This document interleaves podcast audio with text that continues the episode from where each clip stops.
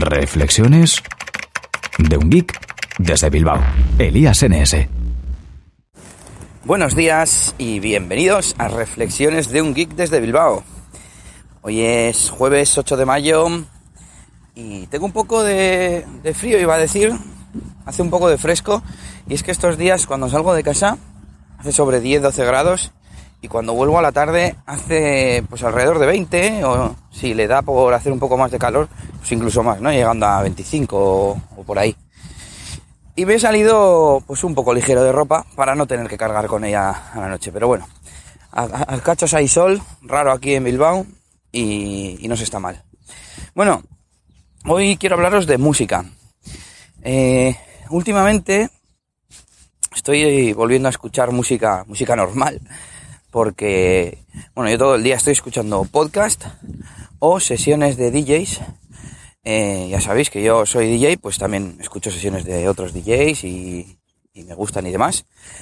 Y, entonces mmm, nunca le he hecho mucho caso ni, ni a los programas o software de reproducción de música, ni por supuesto tampoco a los servicios como Spotify. Spotify tengo una cuenta gratuita que utilizo de vez en cuando más para modo de investigación de artistas y de cosas así que, que a modo de, utilizarlo para, escuchar música.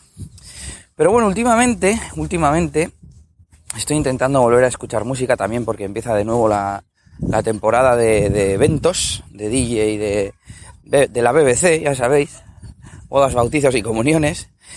Y, y estoy dándole otra oportunidad a un servicio que me gustaba mucho que es la FM. La TFM lo especial que, tiene su algoritmo.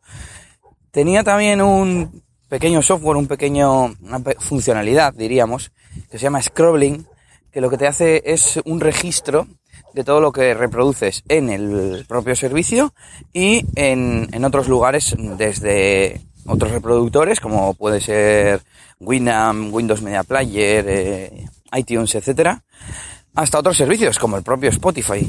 En las preferencias de Spotify hay una opción para meter tus credenciales de Last.fm y de esta forma que te haga scrolling, ¿no? ¿Qué es esto del scrolling? El scrolling es que se va quedando eh, en un registro en tu cuenta de forma privada, lógicamente. Hay que aclarar estas cosas ya últimamente.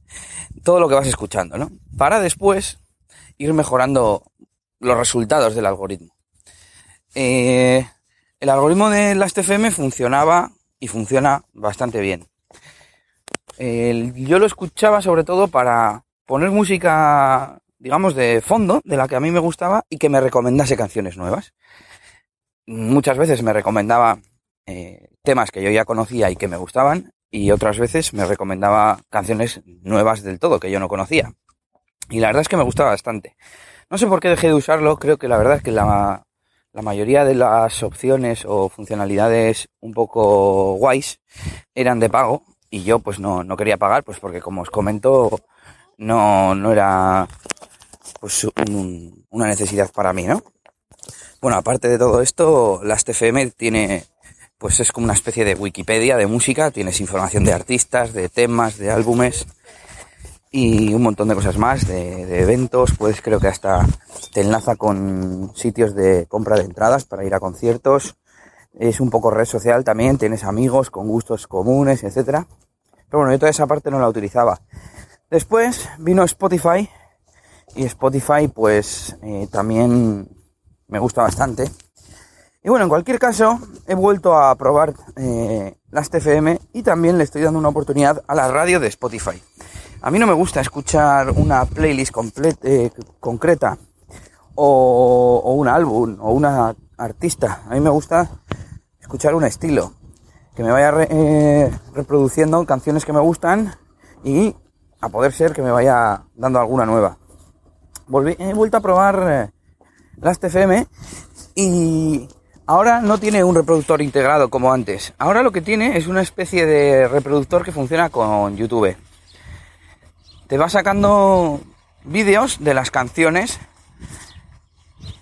y la verdad es que funciona bastante bien. Claro, como en YouTube está todo, lo malo es que a veces te saca versiones raras en directo o remixes e incluso pues canciones eh, extended, ¿no? En, en, el mundo DJ, pues están las canciones que duran 7 minutos, que son para mezclar y pinchar, y las radio edit, ¿no? Que son pues las, las que conocemos todos de oír en la radio. Y, y de vez en cuando te saca extended cuando te tendría que sacar, que reproducir radio edits. Y bueno, eh, tiene algún fallo más, pues eh, igual una canción que, tiene baja calidad de sonido o cosas así. Y también estaba escuchando Spotify, utilizando Spotify. Spotify lo bueno que tiene es que toda la fuente de la música es oficial, tiene acuerdos con las compañías y por tanto la calidad es máxima, ¿no? Siempre vas a tener la, la mejor versión, etcétera. Aunque también tiene algunos fallos, ¿eh? pero bueno, esto lo comentaré otro día.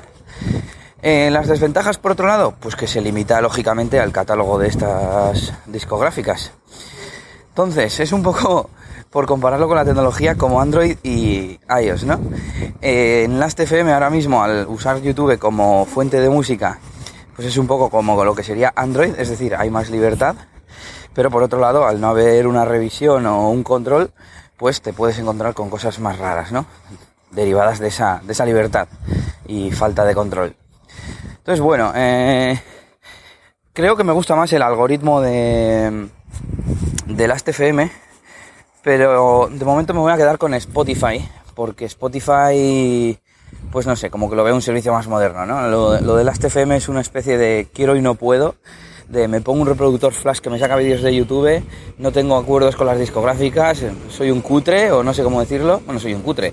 Creo que de hecho las TFM, yo leí hace poco una noticia de que vendían la compañía o que dejaban el, el servicio de, de, de, streaming de música como tal, por eso utilizan el reproductor y los vídeos de YouTube.